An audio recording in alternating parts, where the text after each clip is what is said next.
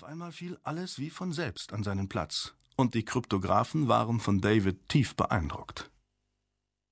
Auf dem Rückweg verstellte ihm plötzlich ein Wachmann den Weg, der soeben das Telefon aufgelegt hatte. Mr. Becker, bitte warten Sie hier einen Augenblick.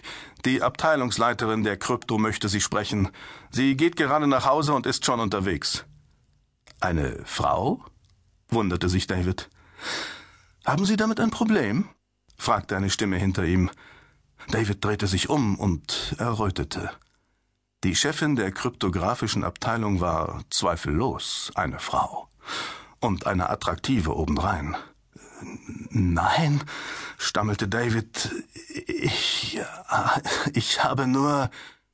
Susan Fletcher, stellte sie sich lächelnd vor. Meinen Glückwunsch, Mr. Becker.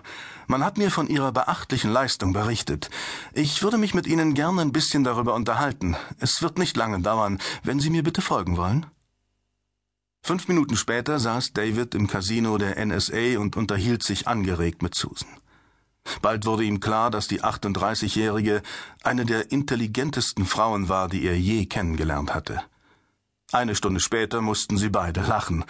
Während sie über linguistische Morphologie und die Fallstricke von Zufallsgeneratoren redeten, kamen sie sich vor wie zwei turtelnde Teenager.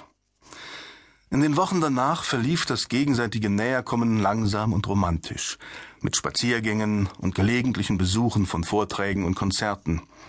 Susan bemerkte, dass sie mehr lachte, als sie es je für möglich gehalten hatte. Und wenn sie in einem Restaurant beim Nachtisch saßen, pflegte David Susan Löcher in den Bauch zu fragen. Wie war sie an den Job bei der NSA gekommen? Sie erzählte, dass ihr Interesse an der Kryptographie in der Junior High School erwacht war. Ein Junge hatte ein Liebesgedicht für sie abgetippt, verschlüsselt mit einer numerischen Chiffre. Susan hatte die ganze Nacht daran herumgeknobelt, bis das Geheimnis gelüftet war. Sie erlebte das Wunder, wie sich ein scheinbar zufälliges Zahlengewirr in wundervolle Poesie verwandelte. In dieser Nacht hatte sie ihre Berufung entdeckt. Kryptographie und Verschlüsselungssysteme.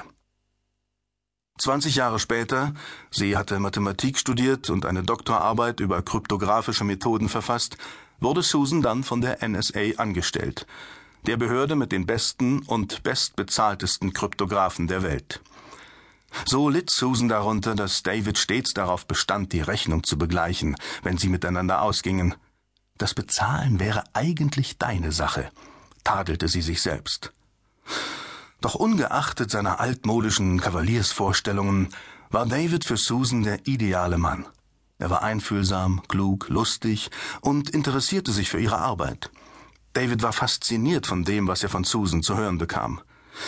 Die 1952 gegründete National Security Agency war der mysteriöseste Nachrichtendienst der Welt. Seine Aufgabe der Schutz von sämtlichen hoheitlichen US-amerikanischen Kommunikationskanälen und deren Inhalten sowie das möglichst vollständige Abfangen der Kommunikation fremder Mächte. Das Dach des NSA-Hauptgebäudes war mit über 500 Antennen bepflastert, darunter zwei Antennenkuppeln, die wie riesige Golfbälle wirkten. Mit seinen über 185.000 Quadratmeter Nutzfläche war das Gebäude zweimal so groß wie das Hauptquartier der CIA. Die NSA besaß zudem eine global arbeitende Erkundungsabteilung mit einem gigantischen Arsenal von Satelliten, Abhöranlagen und Agenten. Häufig wurden verschlüsselte Nachrichten von Regierungen feindlich gesinnter Länder und terroristischen Organisationen abgefangen.